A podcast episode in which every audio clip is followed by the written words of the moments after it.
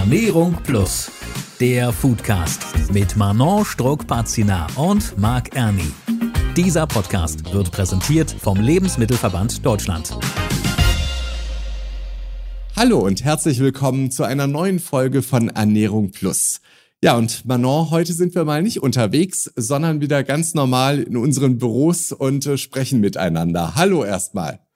Hallo Marc, wie geht's dir?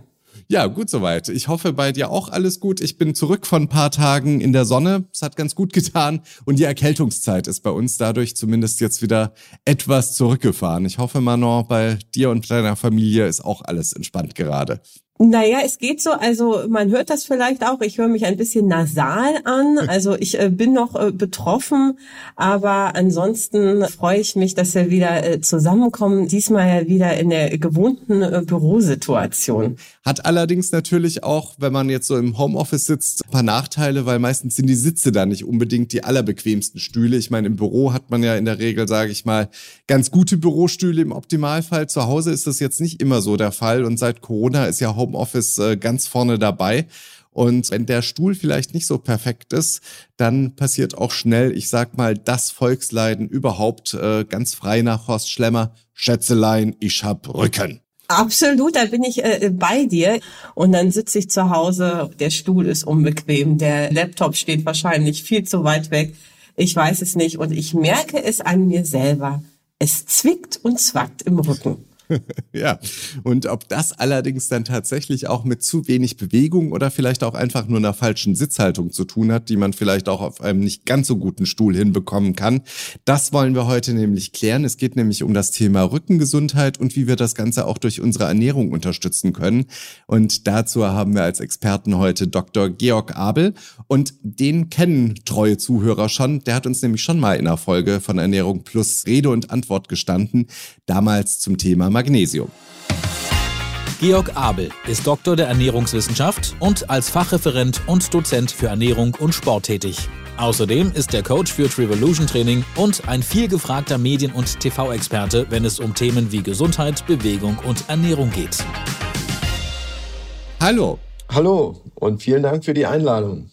Ja, fangen wir doch direkt an. Wie entstehen denn eigentlich Rückenprobleme oder Rückenschmerzen? Welche Prozesse laufen denn da in unserem Körper konkret ab? Ähm, da muss man die Rückenprobleme vielleicht erstmal etwas differenzieren und das vielleicht von der Seite aufrollen, dass wir uns erstmal anschauen, wie ist überhaupt der Bewegungsapparat aufgebaut. Also wir haben ja auf der einen Seite die Knochen, um die zu bewegen, gibt es noch die Muskeln, die über Sehnen mit den Knochen verbunden sind. Und dann haben wir noch an den verschiedenen Stellen eben die Gelenke. Dazwischen liegen meistens ähm, Knorpelsubstanzen als sogenannte Puffer. Das heißt also, über unsere Muskeln können wir unsere Knochen bewegen. Im Fall des Rückens sind es jetzt eben die 24 Wirbelkörper, die wir da haben, die äh, untereinander verbunden sind oder getrennt voneinander durch die Bandscheiben.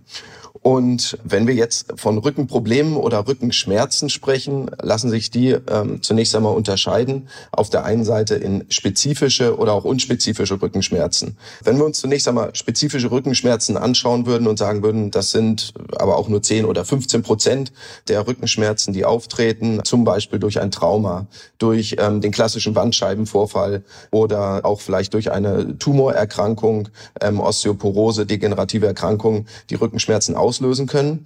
Doch der Großteil der Rückenschmerzen ist eigentlich eher unspezifisch und geht meistens zurück auf irgendwo Schmerzen im Bereich der Muskeln, der Sehnen, und ähm, lässt sich kaum einer spezifischen Ursache daher zuordnen. Also was passiert da am Rücken? Wenn es muskulär sein kann, können das ähm, Verspannungen sein, die aus einer Fehlhaltung resultieren. Wichtig ist zu wissen irgendwo oder vielleicht auch mitzunehmen, wenn wirklich bei akutem Rückenschmerz bereits Lähmungserscheinungen, ein Kribbeln ähm, oder Taubheitsgefühle auftreten, dass man dann sofort den Arzt aufsuchen sollte und da gar nicht nur für sich alleine erstmal gegen angehen sollte, sondern dann wirklich direkt einen Arzt konsultieren und sich da vorstellen sollte.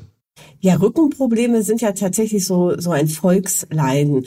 Da gibt's ja sicherlich Zahlen, also wie viele Menschen äh, leiden darunter und äh, woher kommt das? Sie haben jetzt gerade ja schon die Fehlhaltung angesprochen. Warum haben so viele Menschen Probleme gerade im Rücken? Auch da gibt's äh, natürlich wieder verschiedene Ursachen, die dahin führen können, aber circa drei Viertel der, der Deutschen sind oder haben schon mal Rückenprobleme gehabt. Also wirklich der Großteil und ein Großteil davon eben auch, wie eben einmal schon angedeutet, betrifft dann den unspezifischen Rückenschmerz, der zum Teil auch ja fast 80, 90 Prozent von allein auch spontan wieder verschwinden kann. Doch wo liegt jetzt so die Ursache? Auf der einen Seite spielt immer natürlich die Genetik eine Rolle. Also gab oder gibt es Rückenprobleme bereits in der Familie, in der Familienhistorie. Dann spielt natürlich die Berufe oder das tägliche Bewegungsverhalten eine Rolle. Also gehe ich einer Schwerstarbeit nach, zum Beispiel auf dem Bau, habe ich eine ungünstige Körperhaltung in meinem beruflichen Alltag, Fliesenleger, Zahnarzt oder Überkopfarbeiten beispielsweise oder sitze ich auch nur, gerade angesprochen, im Homeoffice beispielsweise. Aber auch natürlich Krankheiten oder auch Übergewicht, übermäßige Belastung der Wirbelsäule des Rückens können Ursachen darstellen und dann natürlich auch Sportarten, die sich vielleicht, die im übermäßigen Maß sich ungünstig auf den Rücken auswirken können. Das können diese typischen Stoßbelastungen sein bei Spiel, Sprungsportarten oder im Basketball, ähm, Ski, Snowboard oder auch im Surfen, die sich ungünstig auf den Rücken mit auswirken können. Und eine Komponente hatte ich jetzt auch noch gar nicht äh, erwähnt, kann auch Stress oder psychischer Stress dabei spielen ähm, oder auch Depressionen, depressive Verstimmung. Jetzt bleiben wir vielleicht erstmal beim Thema Bewegungsmangel oder auch das Thema Sport. Haben Sie vielleicht da ein paar einfache Tipps, wie jeder seine Rückenmuskulatur im normalen Alltag stärken kann, wenn man eben viel sitzt?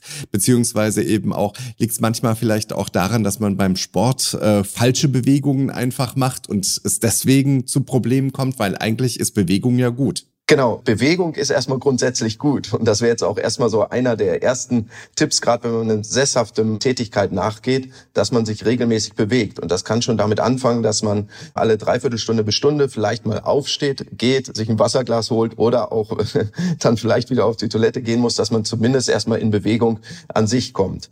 Dann können natürlich auch kleine körperliche Übungen eine gute Rolle spielen. Also das können die Kniebeugen sein, sechs bis zehn Wiederholungen, die man integriert integriert in einer drei- bis fünfminütigen Denkpause. Das können Rotationsübungen sein. Da sollte man immer darauf achten, zum Beispiel im Knie Hochstand, also beispielsweise man stellt das rechte Bein auf einen Hocker, auf einen Stuhl, die Sitzfläche und rotiert dann im Oberkörper. So hat man zwei fixierte Punkte, kann aber ganz sauber im unteren Rücken die hintere Rückenmuskulatur bewegen und auch mobilisieren.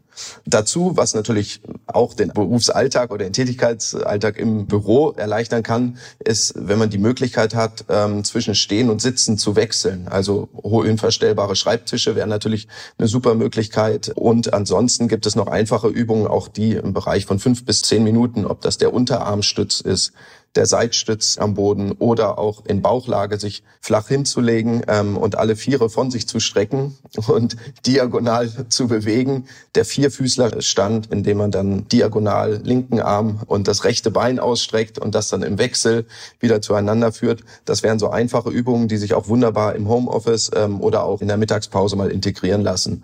Und natürlich auch gerade, wenn wir viel sitzen, einfach die Pausenzeit für Bewegung vielleicht auch einfach für einen einfachen Spaziergang zu nutzen.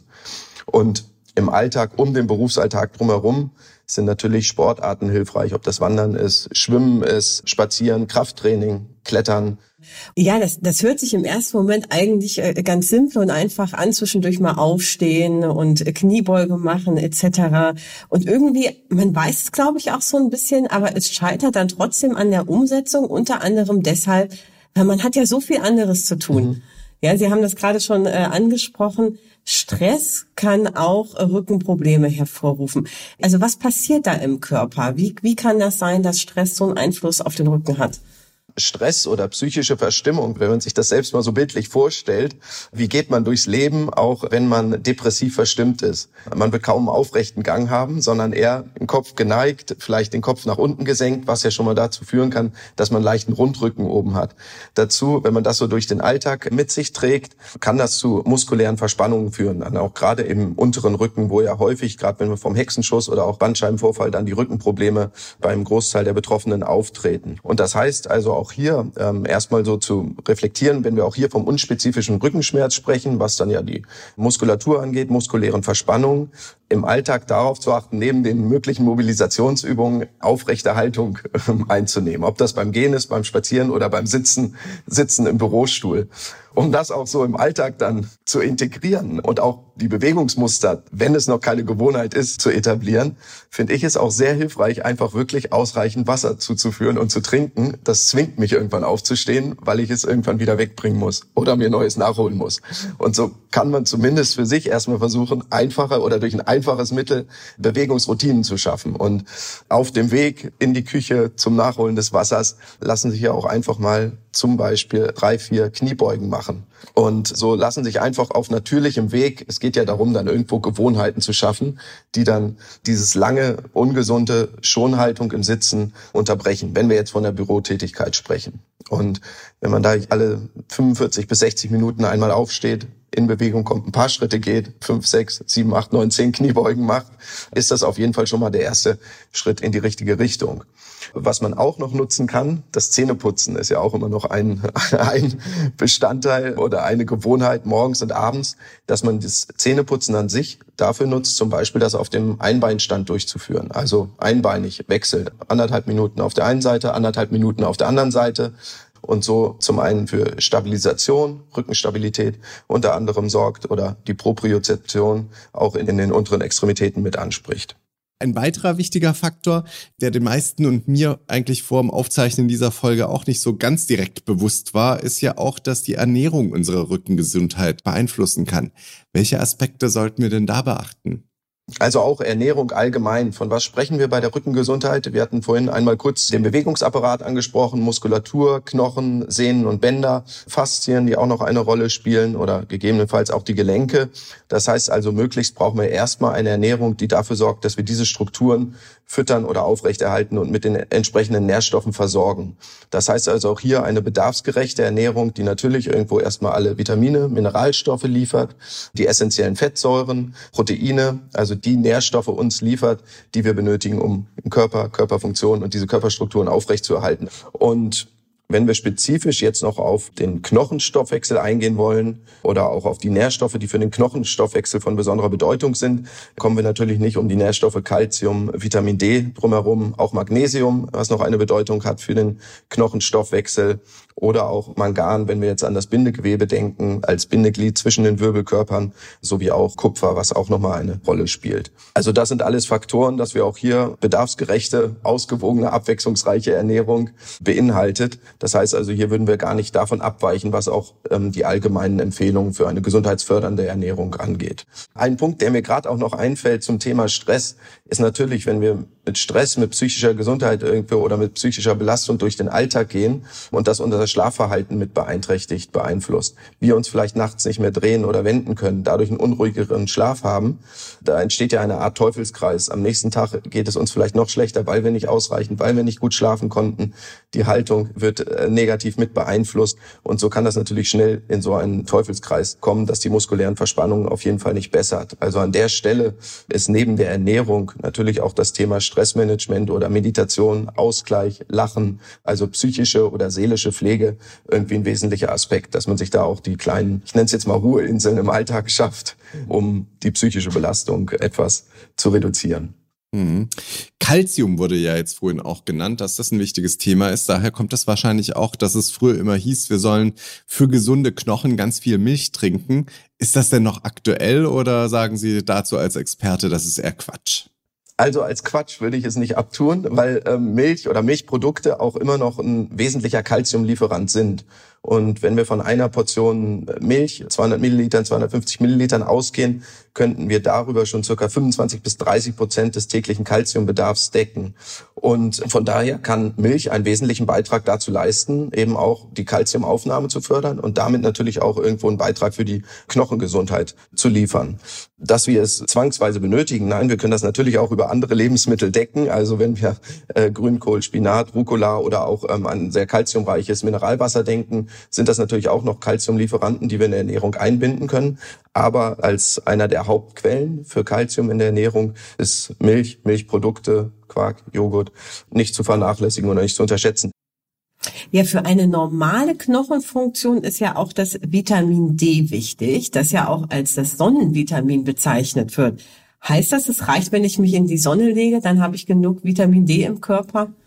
Jetzt kommt es auch wieder drauf an, wer fragt und wann man das macht. Da spielen viele Faktoren eine Rolle. Also ich sag mal, eine Person mit äh, mittlerem Hauttyp im Sommer, da wäre das mit Sicherheit ausreichend ohne Sonnenschutz. Aber das würde sich dann eher auf den Zeitraum beschränken von Mai bis August, September. Und da können fünf bis zehn Minuten, zehn bis zwanzig Minuten schon ausreichend sein, abhängig dann von der Tageszeit. Möglichst natürlich irgendwo um die Mittagszeit zwischen 12 und 15 Uhr und dann nur in T-Shirt, kurzer Hose und ohne Kopfbedeckung. Im Frühjahr kann die Zeit eben entsprechend etwas verlängert werden. Auch da können wir dann wesentlich unseren täglichen Vitamin D-Bedarf eben decken, dadurch, dass wir uns in die Sonne legen. Allerdings wäre das in dem Zeitraum von Oktober bis März, April nicht ausreichend. Und das heißt, da macht es schon Sinn, zum einen natürlich auf entsprechende Lebensmittel zu setzen, wobei das schwierig ist, den Vitamin D-Bedarf über die Lebensmittel zu decken. Im Mittel sind das irgendwo zwischen ja, zwei bis vier Mikrogramm, die wir über die Ernährung zuführen können, was dann über Ei, Milchprodukte, Hering, Lachs, Makrele, so fettreichen Fisch, was bei den wenigsten aber im Alltag auf dem Speiseplan steht, ähm, decken könnten. Und von daher kann es da schon Sinn machen, eben auch ruhig auf Nahrungsergänzungsmittel zurückzugreifen. Und abgesehen von äh, Calcium und Vitamin D, Sie hatten ja vorhin ein paar Mikronährstoffe noch aufgezählt. Was ist denn da noch wichtig für den Bewegungsapparat? Gut, die Proteine an sich natürlich sowieso als essentieller Nährstoff.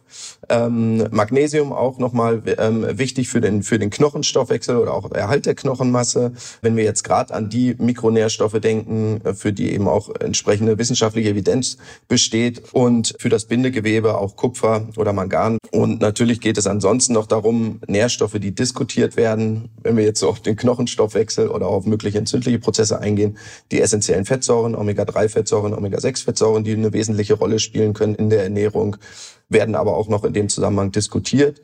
Und genau das Gleiche gilt auch noch für Substanzen wie Glucosaminsulfat, Chondroitinsulfat, Hyaluronsäure, die auch irgendwo zur Gesundheit des Knorpelgewebes, der Gelenke mit beitragen können. Aber wie gesagt, das wird derzeit noch diskutiert. Es gibt noch keine Health Claims für diese Nährstoffe, aber sie stellen natürlich trotzdem wesentlichen Bestandteil dieser Körperstrukturen dar. Und gibt es da besondere Lebensmittel, die wir verstärkt essen sollen, damit wir eben diese ganzen Nährstoffe für unsere Rückengesundheit abbekommen? Zumindest wenn es jetzt um Getreideprodukte geht, immer auf die Vollkornvariante setzen, ähm, Haferflocken, Nüsse, regionales, saisonales Gemüse. Also auch hier würden wir gar nicht so groß abweichen von den allgemeinen Empfehlungen. Spinat, Brokkoli, Grünkohl, aber auch Milch und Milchprodukte, die da einen wesentlichen Beitrag zu leisten können. Nüsse auch hier, wenn wir gerade an vegetarische, vegane Lebensmittelquellen noch denken wollen, über die ein Großteil, gerade was die Mikronährstoffversorgung angeht, gedeckt werden kann. Und auch hier in dem Zusammenhang auch als weitere vegane Quellen noch zu nennen, gerade auch im Bereich Proteine, sind immer die Hülsenfrüchte, also Bohnen, Linsen, Erbsen oder auch Sojatofu, worüber wir eine hohe Nährstoffzufuhr über Mikronährstoffe, Vitamine, Mineralstoffe gewährleisten können und natürlich dann auch über die Zufuhr der Proteine. Jetzt haben Sie ja gerade mit den Nüssen und den Hülsenfrüchten schon äh, einige Optionen genannt, die äh, gerade für die Menschen auch wichtig sind, die keine tierischen Lebensmittel zu sich nehmen. Jetzt frage ich mich aber gerade, reicht es tatsächlich? Also natürlich innerhalb der veganen Ernährung haben wir natürlich auch noch das ganze äh, Gemüse, die Vollkorn-Getreideprodukte ja auch noch mit enthalten.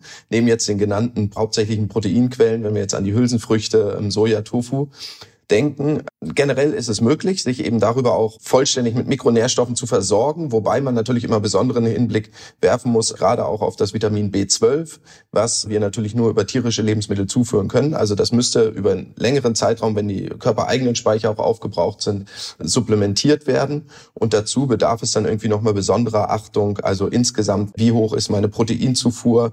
Wie sieht es mit meiner Eisenzufuhr aus? Ähm, aber auch Zink, Vitamin D, was aber natürlich nicht spezifisch für die vegane Ernährung zählt und auch die essentiellen Fettsäuren, also die langkettigen Omega-3-Fettsäuren, die sonst primär über den fettreichen Meeresfisch mit aufgenommen werden. Bedarf natürlich da entsprechend auch entsprechende Lebensmittelkenntnisse. Also es ist mit etwas mehr Aufwand verbunden, aber generell auch möglich. Können denn dann auch Nahrungsergänzungsmittel hilfreich sein für die vegan lebenden Menschen, aber auch generell für alle anderen? Ja, wie der, wie der Name schon sagt, äh, sollten Nahrungsergänzungsmittel gezielt eingesetzt werden. Das heißt also, sie sollen die natürliche Ernährung ergänzen ähm, im Falle einer unzureichenden Zufuhr. Das heißt, darüber lässt sich in jedem Fall über eine Nahrungsergänzung nachdenken und erscheint auch sinnvoll. Und dazu gibt es natürlich besondere Lebenssituationen. Also ob das jetzt der Leistungssportler ist, vielleicht auch eine Person, die eine Gewichtsreduktion durchführt, ähm, dadurch nur unzureichend an Nährstoffen oder Makronährstoffen auch zuführen kann und damit verbunden auch Mikronährstoffen, vielleicht äh, oder dann auch äh, Schwangerschaften beispielsweise, wo wir besonderen Nährstoffbedarf haben. Und da kann es in jedem Fall Sinn machen, auch zu Nahrungsergänzungsmitteln zu greifen. Woran man sich orientieren kann bei den Nahrungsergänzungsmitteln, Sie zählen lebensmittelrechtlich zu den Lebensmitteln. Von daher die Nährstoffmenge oder die Nährstoffe, die darüber zugeführt werden, kann der Verbraucher auf der Rückseite natürlich erkennen oder ist kenntlich gemacht. Und im Zweifel aber auch hier immer die Absprache mit einer entsprechenden Fachkraft. Und die Orientierung immer an den Angaben, aber auch an den Hinweisen, die ähm, auf den Nahrungsergänzungsmitteln aufgeführt werden, bieten erstmal eine gute Orientierung. Im Zweifel natürlich immer die Rücksprache mit einer entsprechenden Fachkraft. Jetzt haben wir ganz viel gehört zum Thema Ernährung. Sie hatten vorhin viele Bewegungstipps genannt. Stressreduktion hatten wir schon. Was können wir denn unserem Rücken noch Gutes tun, damit er äh, gut funktioniert und uns keine Probleme bereitet? Am besten ab und zu auch noch mal viel lachen. Das hilft immer der Stimmung und der psychischen Gesundheit. Nein, also Sie hatten es jetzt auch gerade noch mal sehr gut zusammengefasst. Also zum einen use it or lose it. Also irgendwo sollten wir uns immer regelmäßig bewegen und was ich nicht regelmäßig bewege, das werde ich verlieren. Also dementsprechend die Muskulatur oder auch genauso den Knochenstoffwechsel. Dazu die gute Ernährung oder bedarfsgerechte Ernährung, Mikronährstoffen und auch der Proteinzufuhr, der Fettsäurenzufuhr. Was ich vielleicht sogar noch vermeiden sollte, ist natürlich dann irgendwo so Stressfaktoren wie Rauchen oder auch ähm, Alkohol in übermäßigem Maß, was sich natürlich auch wieder negativ auf unseren ähm, Stoffwechsel auswirkt und damit auch auf unsere Rückengesundheit. Und ansonsten Schlaf, Stressreduktion, psychische Hygiene, Seelenhygiene ähm, und Vermeidung chronischen Stresses, das sind dann schon die wesentlichen Punkte, die natürlich auch insgesamt zu einem gesunden Lebensstil gehören, die damit aber ja auch förderlich für die Rückengesundheit sind.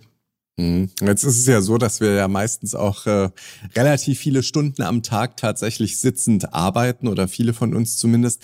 Was kann man da vielleicht auch noch mal an dem Arbeitsalltag ändern, um Rückenprobleme vielleicht zukünftig zu verhindern? Gibt es da noch irgendwie paar Tipps? Also wir haben ja vorhin schon gehört, am besten die Sachen in der Küche stehen lassen und dann wirklich auch immer einzeln hinlaufen und sich nicht irgendwie einen Berg auf den Schreibtisch legen mit äh, Wasserflaschen und sonstigen. Ja, ähm, das wäre auch der erste Schritt, womit ich anfangen würde. Also bewegte Pausen einführen, also irgendwo neue Routinen schaffen. Ob das ähm, zehnminütige Spaziergang ist in meiner Mittagspause, die ich mir selbst auferlege, vielleicht auch den Tag sogar im Vorfeld damit beginnen, wenn ich viel im Homeoffice ähm, tätig bin, dass ich eine Runde um den Block gehe. Wirklich dafür sorge, dass ich zwischen Stehen und Sitzen wechsle, ob das durch einen höhenverstellbaren Schreibtisch ist, vielleicht auch durch ein Stehpult. Ansonsten hilft natürlich auch erstmal das Bewusstsein, sich bewusst zu machen an der Stelle und gewahr zu werden, okay, ich sitze jetzt schon wirklich viel und lange und das zu durchbrechen durch, wie am Anfang auch schon einmal genannt, irgendwo das regelmäßige Trinken, Aufstehen und Wechsel der Sitzposition oder der Arbeitsposition. Das sind eigentlich so die Tipps, die man für sich selbst vielleicht erstmal umsetzen kann und mitnehmen kann. Ja, jetzt sagt mir meine Uhr tatsächlich, dass ich aufstehen soll. Das sagt die mir stündlich einmal. Dementsprechend wird es jetzt allerhöchste Zeit, hier aufzuhören für heute. Wir sagen auf alle Fälle vielen lieben Dank, Herr Dr. Abel. Und äh, Manon, was hast du noch alles mitgenommen, außer dass wir jetzt ganz dringend aufstehen sollen? Ich habe wieder viel gelernt. Vielen Dank, Herr Dr. Abel.